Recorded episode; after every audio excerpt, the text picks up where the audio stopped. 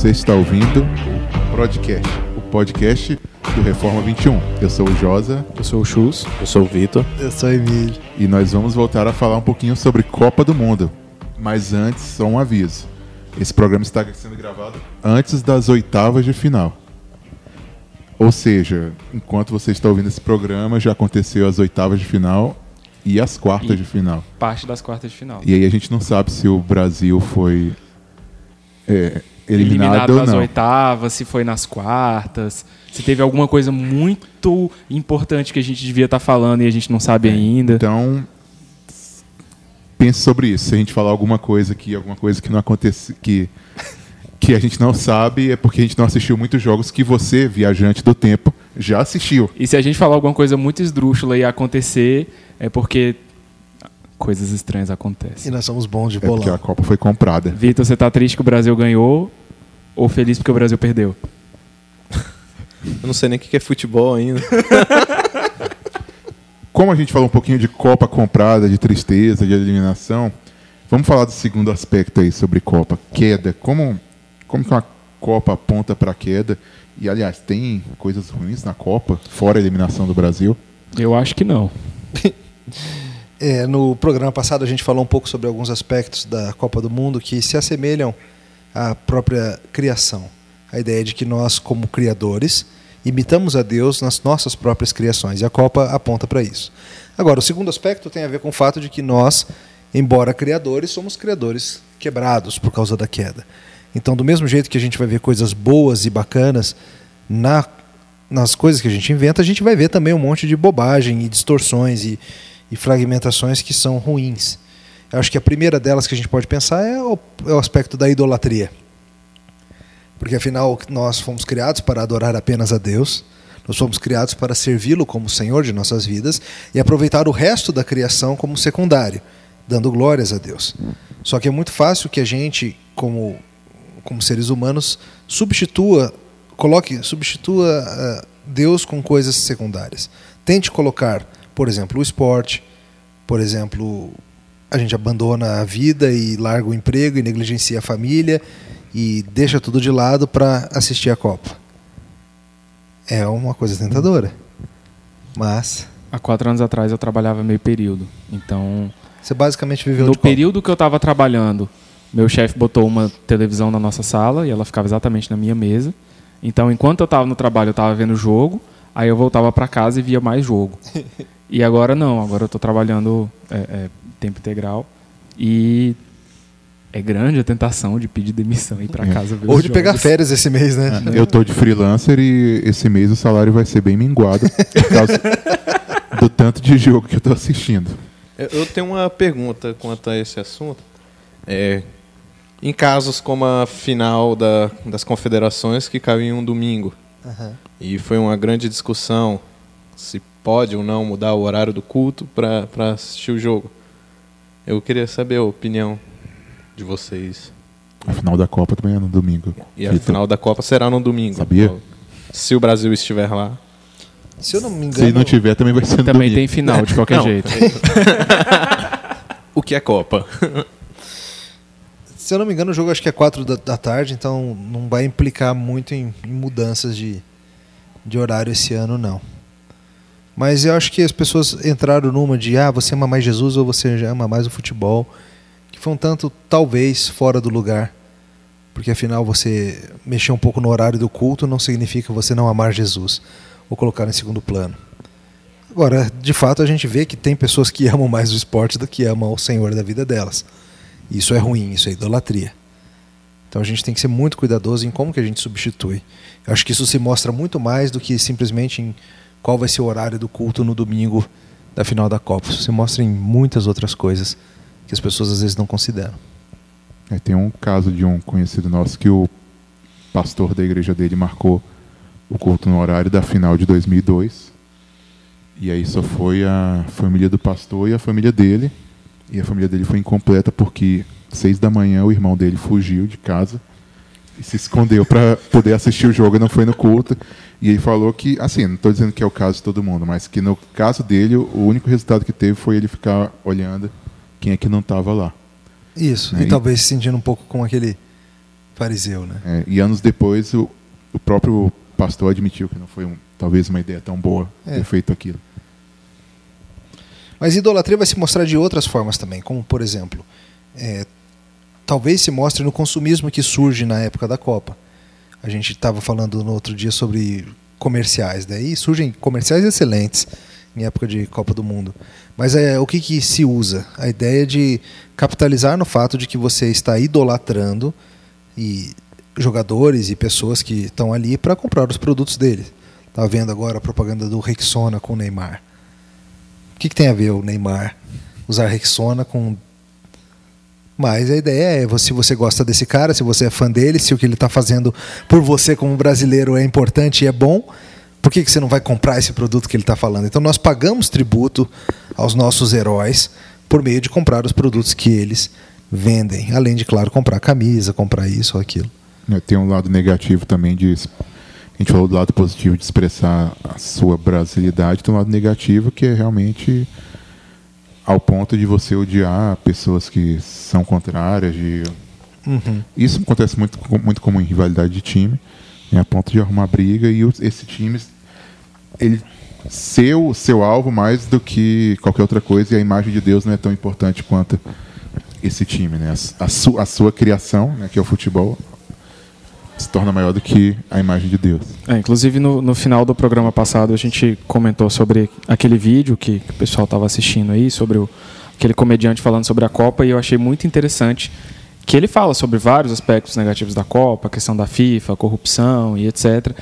E a justificativa que ele dá para dizer por que, que ele gosta de Copa, porque muitas, muitas pessoas ao redor do mundo gostam de Copa, é que a, futebol, para muita gente, é como se fosse uma religião. E ele fala, é, é algo que dá alegria pra gente quando a gente só tem tristeza na vida, é algo que nos motiva a querer continuar vivendo, para continuar tendo mais daquilo, e a gente tem meio que uma comunhão com as pessoas que vão no estádio, e a gente tem um objetivo em comum, então hoje em dia futebol tão globalizado, você torce para um time que joga em outro continente e tem pessoa, pessoas de outro continente que torcem para o mesmo time, e acaba que de certa forma vira. É, é, a gente está falando de idolatria e vira é, é, é, uma religião mesmo que a pessoa não, não use esses termos. Sem dúvida. E a gente bota a nossa linguagem religiosa em tudo isso. Aproveitando que você tocou nessa questão de jogo sujo, tudo isso, é interessante que a gente vê e boa parte das discussões ligadas à Copa são: ah, mas será que esse negócio não é comprado? Será que não tem mutreta? Será que não tem isso e aquilo? E aí, como é que é essa Copa no Catar? Descobriram que o cara lá não sei o quê. E a gente surgem teorias da conspiração diversas e você recebe suas correntes de e-mail e Facebook e coisas diversas falando de teorias conspiratórias. E de certa forma tem um pedacinho do nosso coração que acredita. Por quê? Porque a gente sabe que é um mundo quebrado, a gente sabe que as pessoas têm motivos escusos, a gente sabe que o dinheiro compra muita coisa, ainda que não compre tudo. Então a gente sempre fica um pouquinho assim, é, será que não? Será que sim? E é só você lembrar aí em 98, quando o Brasil perdeu a Copa do Mundo, foi só perder a Copa que começaram as teorias conspiratórias. Que o Brasil e a Nike tinha convencido o Brasil a vender a Copa, e estranhamente o- a França era da Adidas, então fazia menos sentido ainda. Mas o brasileiro acreditou nisso, em grande parte. As pessoas falam assim: é, não sei se é verdade, mas também não põe a minha mão no fogo. O Vitor acredita nisso ainda. O Vitor acredita Já nisso. tive algumas discussões com ele na internet. Tenho Porque certeza. E assim, é interessante porque, claro, a teoria conspiratória tem que ir mudando à medida que o tempo muda. Então, logo que surgiu era assim, ah, o Brasil vendeu a Copa de 98 pelo direito de sediar a de 2006. Aí logo saiu a notícia de que a Copa de 2006 ia ser na Alemanha. Então, já tinha furado a teoria. Só que não, mudaram a teoria. Não, É é, porque o, Bra- é o Brasil vai ganhar a 2006. Copa de 2006. Aí o Brasil perdeu a Copa de 2006. Teve que mudar a teoria de novo.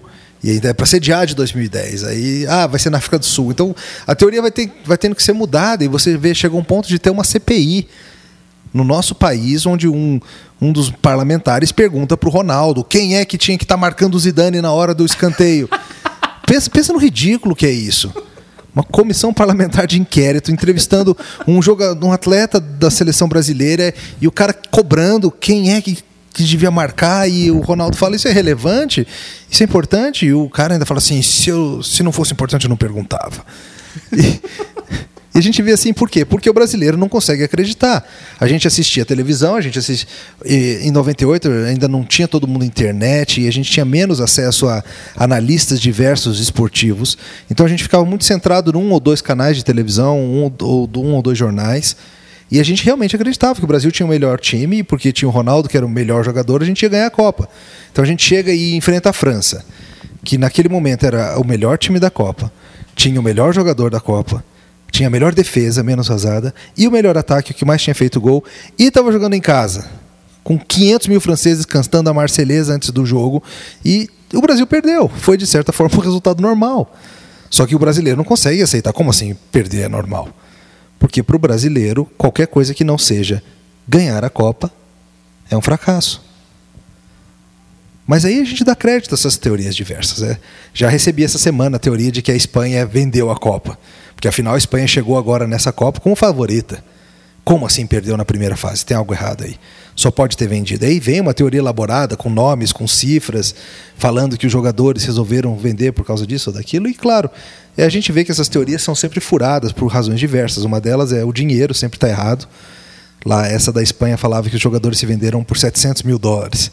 O que, claro, para a gente, seres humanos comuns, é soa como muito dinheiro, mas para um cara como o Chaves, isso é 10% do salário de um ano e ele joga por 15 anos, isso não é nada.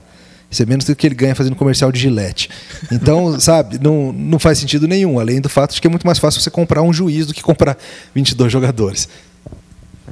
Tenho a impressão que é uma forma de querer justificar o seu Deus sendo desmontado na sua frente. É a idolatria do coração humano gritando e não querendo aceitar. Né?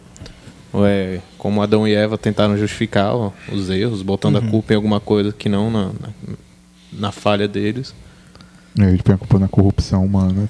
É. Que é parte de nós também. É. é mais fácil acreditar nisso. E sabe, nisso tudo a gente vê também a malandragem. Do, a gente falou sobre o aspecto positivo de expressar a brasilidade na última, na último podcast. E hoje a gente pode ver também o aspecto negativo disso.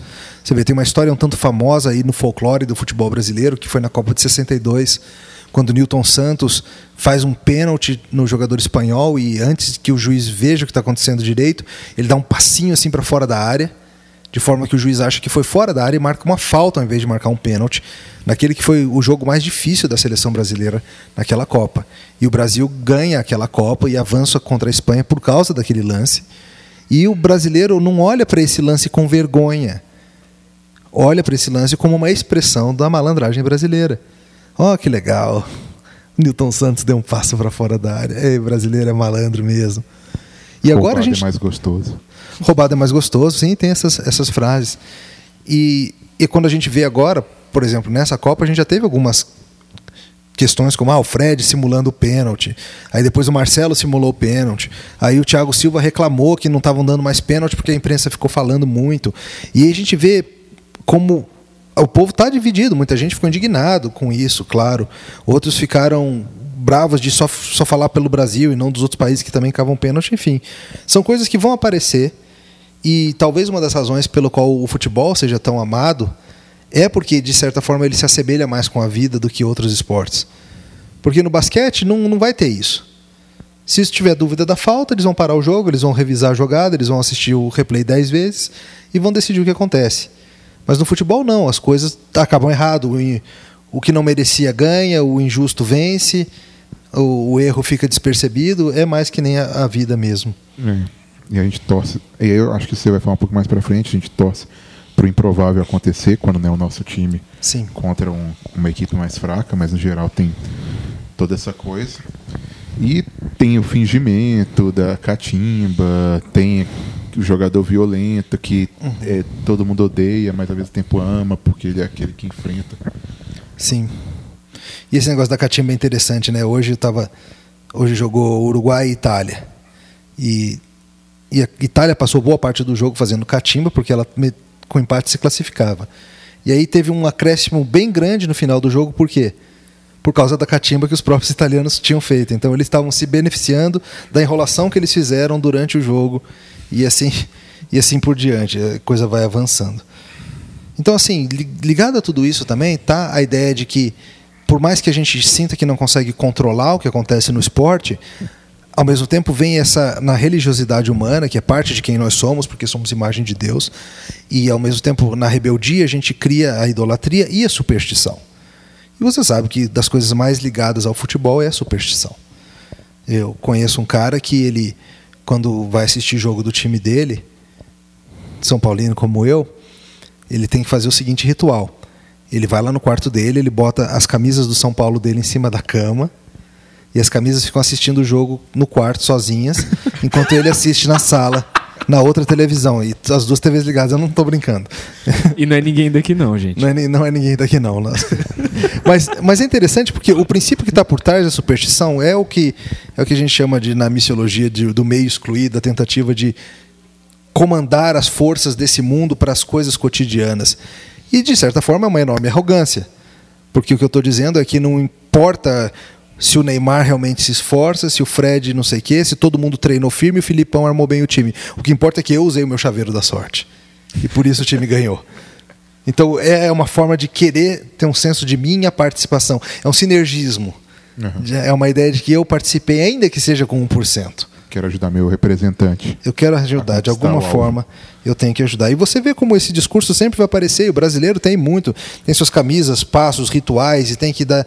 E o jogador tem que entrar com tal perna, e o outro tem que não sei o quê, e, se, e o cabelo diferente a cada jogo, e a gente inventa todo tipo de coisa. E, claro, não é só o brasileiro, né? É, tem uns livros muito interessantes que falam sobre futebol na África, que falam muito sobre como o principalmente é, países como Costa do Marfim levam cent, mais de 100 inyangas, que eles chamam, né, que são os feiticeiros. Pelo menos isso nos anos 80 era assim. E o, ele dá alguns exemplos de cada jogador ter que tomar um banho numa água que já havia sido tratada com várias poções, depois tinha que fazer um pedido no ouvido de um pombo e, e assim por diante. Mas tem muita gente que, que é, tem alguns lugares em que o feiticeiro do time é demitido antes do técnico, em caso de derrota.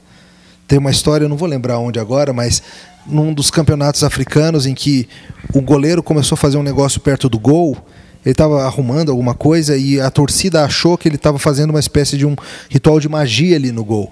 E houve uma rebelião, invasão de campo, a polícia teve que ser envolvida, porque estava todo mundo achando que ele estava fazendo uma, uma espécie de, um trabalho. um trabalho, alguma coisa assim. Mas isso é parte do esporte, porque é parte da rebeldia humana em achar que controla essas coisas e, e assim vai. Eu lembrei que um pouco antes da Copa teve um caso em que os apresentadores da ESPN pegaram um boneco da Argentina e fizeram um voodoo com o boneco na frente do Sorin. E ele ficou indignado. Ele ficou com muita raiva. Sim, claro que houve um desrespeito, mas ao mesmo tempo ele ficou indignado e, e não queria fazer não no brasileiro, porque era uma coisa meio estranha, né? De qualquer forma, assim, mesmo quem não está levando a sério acaba querendo fazer esse tipo de piada com com essas realidades. É, não sei se falo superiores ou inferiores, ocultas, né? Uhum. por assim dizer. E os aspectos redentivos do, do futebol, como ele que aponta para isso? Bem, a gente pode pensar em diversas coisas, em como nós somos, por sermos imagem de Deus, somos ativamente redentivos. O que, que quer dizer isso? Quer dizer que a gente tem no coração o um impulso de remediar o que está quebrado, de consertar aquilo que está destruído, de produzir pontes onde antes havia só separação. E a gente vê isso de diversas formas. Uma delas, a mais óbvia, talvez seja o fato de que na Copa do Mundo a gente tem esse grande encontro das nações. É interessante que a ideia de que as nações reunidas com um objetivo em comum de celebração e glória é uma é uma das imagens do Apocalipse, quando a gente vê todas as tribos, povos e raças reunidas em torno de um bem comum e de uma festa comum. E de uma maneira, claro, infinitamente inferior e, e imitada, nós temos na Copa do Mundo algo assim. Toda a humanidade vai se juntar para celebrar o esporte e nós nos gloriaremos juntos e nós celebraremos nossa diversidade, ao mesmo tempo em que elevamos a nossa unidade e nisso tudo nós temos algo que nos une em júbilo. E essa ideia do júbilo, do jubileu, ela é muito presente em grandes eventos esportivos onde a gente se encontra e se, se diverte juntos.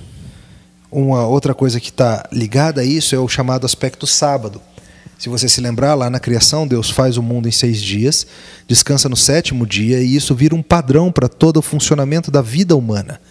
Não só de como nós organizamos a nossa semana, embora isso também, mas mais que isso, com o simples fato de que nós temos padrões dados por Deus e de que o mundo precisa de períodos de descanso.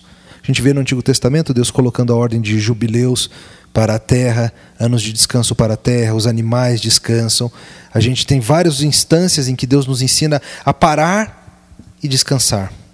E nós, no nosso cotidiano, a gente cria também esses, esses sábados, esses períodos de descanso onde a gente acha ocasiões para deixar o mundo de lado.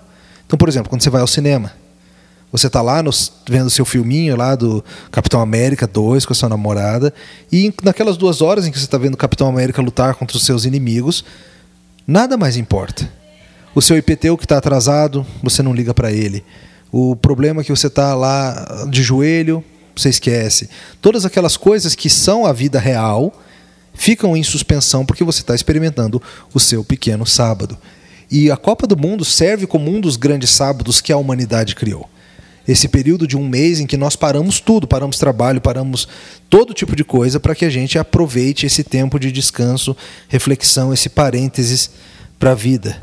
O Peter Berger, aquele sociólogo cristão, ele chama isso de um sinal de transcendência, um dos diversos elementos que você vê em todas as sociedades humanas, que aponta para o fato de que nós somos mais do que simplesmente é, animais, mas nós temos o senso do transcendente, que poderíamos chamar de senso do divino, usando a linguagem de Calvin. Eu acho que a gente ainda tem um, apesar de ser um senso que nós temos, eu acho que é uma coisa que às vezes a gente não sabe conviver muito bem, né? Como por exemplo tem gente que e aí eu acho que até aponta para a forma como as pessoas veem o próprio domingo, o dia do Senhor.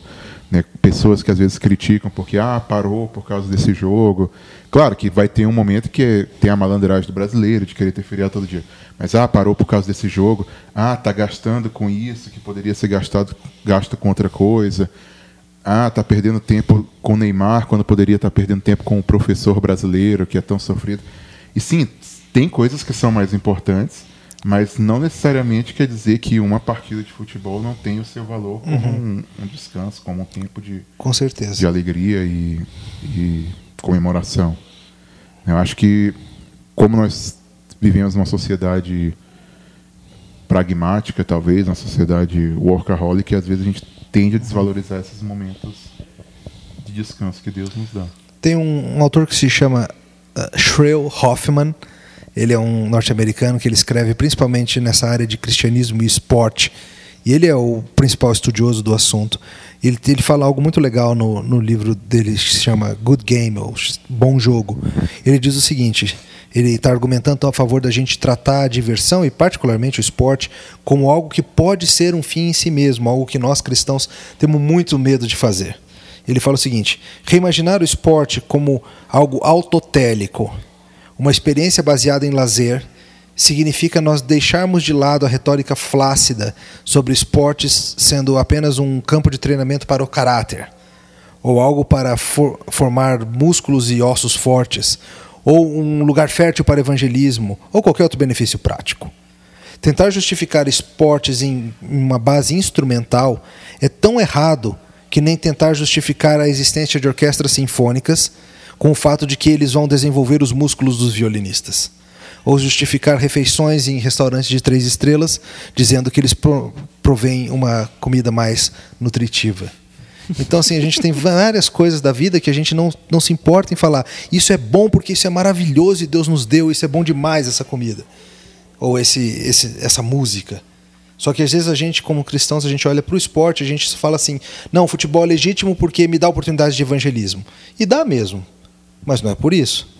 O futebol é, é legítimo porque vai me fazer perder peso. Isso é bom também. Mas a coisa em si deve ser vista pelo cristão como valiosa, porque é uma criação que Deus nos permitiu fazer e que a gente pode fazê-la de forma que glorifica a Deus e o experimenta. É, eu acho que é uma coisa, como eu falei e complementou, é algo que realmente a gente tem que aprender um pouco, né? O esporte aponta para isso. Você deu o exemplo da música, mas eu acho que é, é até uma área em que os cristãos às vezes não sabem lidar muito bem com música. É, tem que ter um motivo, um instru tem que servir para alguma coisa.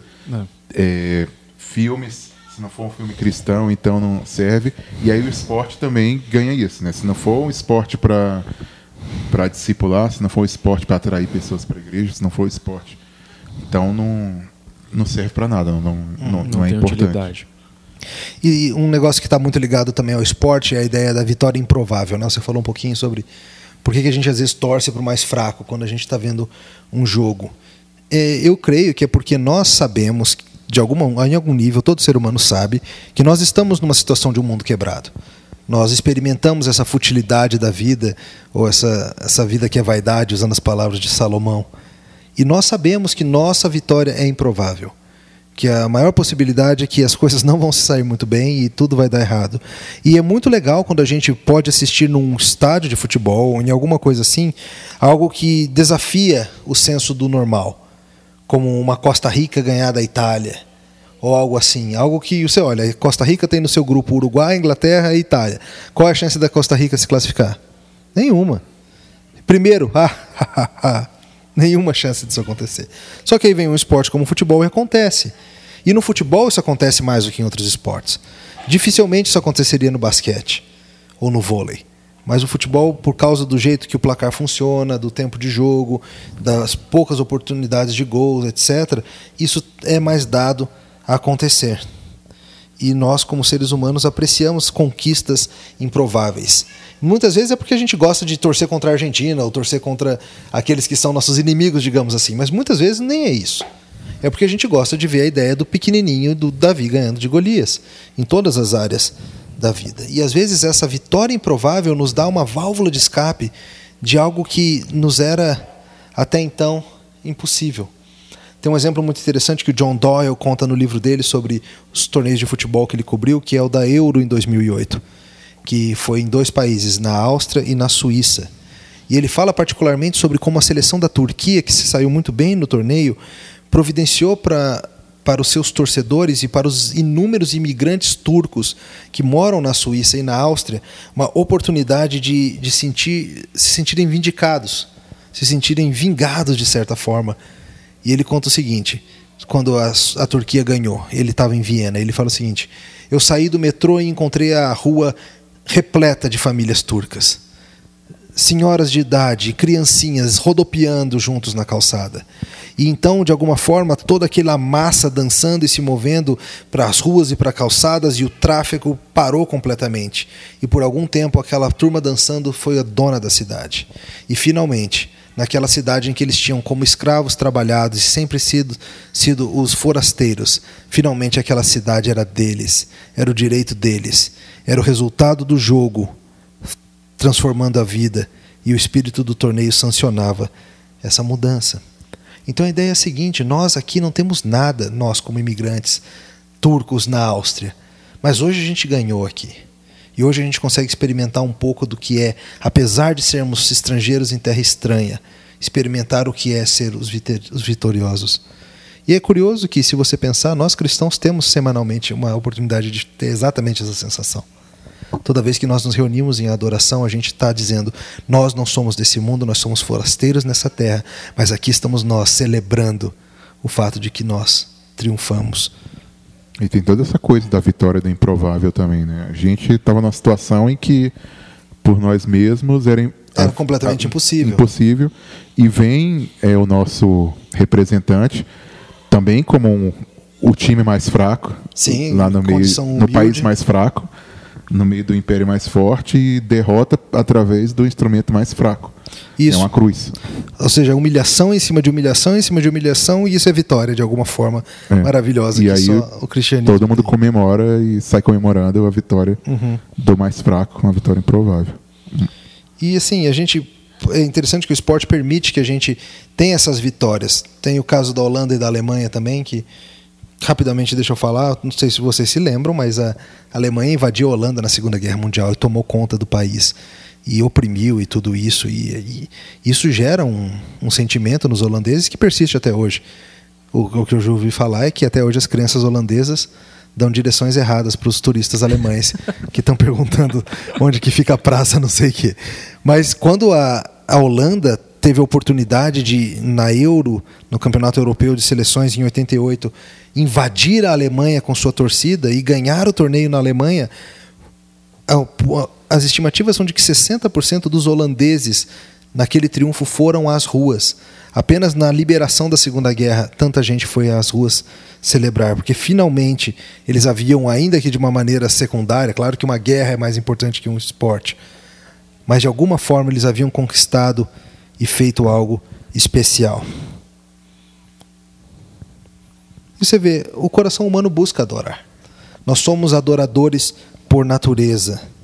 E a gente fala dos esportes em termos de adoração.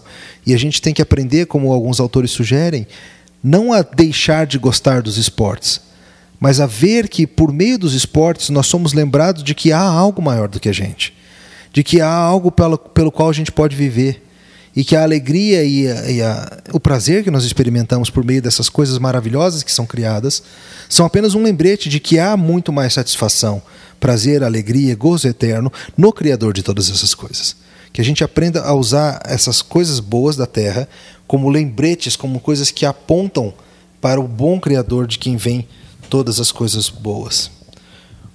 Eu estava pensando um pouco sobre isso. A gente assistiu o Jogo do Brasil esses dias, em que o Brasil saiu vitorioso. Não sei se teve outros jogos em que ele não saiu vitorioso. E no momento do gol, no momento da todo mundo junto cantando o hino, e aquela alegria de quando acaba, aquele alívio de quando acaba tudo e você esperando já já o próximo e eu fiquei pensando e, e toda a empolgação ao redor da, de toda a Copa, né? Tudo isso eu fiquei pensando, né? Tipo, isso é, não é nada comparado com a alegria que a gente vai ter no futuro, mas isso nos lembra que a gente vai ter essa alegria no futuro e vai ser uhum. tipo sei lá quantas milhões de vezes melhor do que simplesmente ver um capitão levantando a taça. Um troféu. Fica esse consolo caso o Brasil tenha perdido. o, o, Gordon Dow ele fala o seguinte: ele está argumentando como nós cristãos temos ainda mais capacidade para aproveitar as coisas boas desse mundo. E ele falando particularmente de esporte e lazer, ele diz o seguinte: uma abordagem cristã ao lazer tem que ser construída sobre a tríade de abandono, beleza e celebração.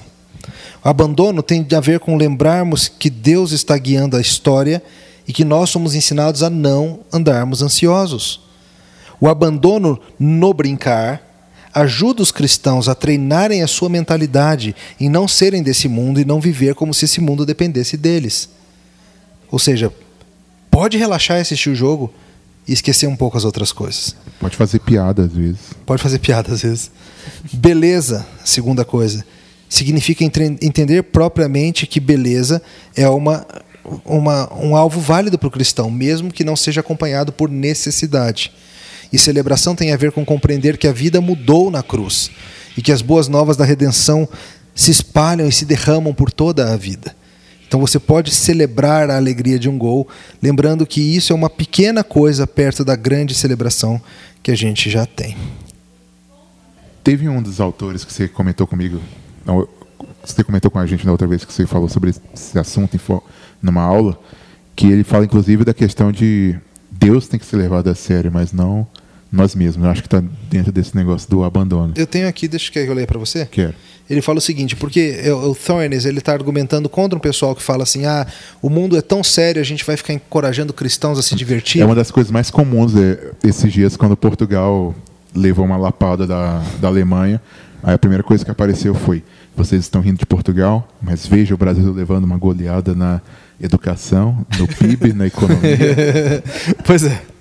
E, e o, o Thoenes, ele fala o seguinte: pode ser uma coisa perigosa encorajar a diversão num, numa cultura que tão frequentemente trivializa Deus e a própria vida.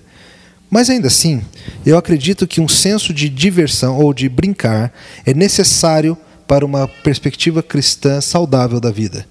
A falha em apreciar a, o brincar na vida cristã pode facilmente tornar piedade em algo em orgulho, reverência em rigidez, santificação em se achar muita coisa. Nós temos que levar Deus tão a sério quanto possível, mas nunca a nós mesmos. Deus nos chama a aproximar, nos aproximarmos dele como crianças seguras e perdoadas e livres. Nós devemos nos aproximar do Deus Santo com santo e saudável temor e corações quebrados pelo mundo quebrado. Mas o povo de Deus também é chamado a se regozijar, cantar, brincar e rir, porque nós sabemos que o Criador de todas as coisas está completando o seu plano perfeito e que isso tudo termina numa festa, num banquete de casamento. Muito legal. Amém. Bom, eu acho que falamos bastante sobre futebol, sobre a Copa. Definitivamente teve Copa. Teve Copa, tá tendo Copa. Alguém pode definir o que é futebol pra mim? O Vitor vai pesquisar um pouquinho mais para a próxima.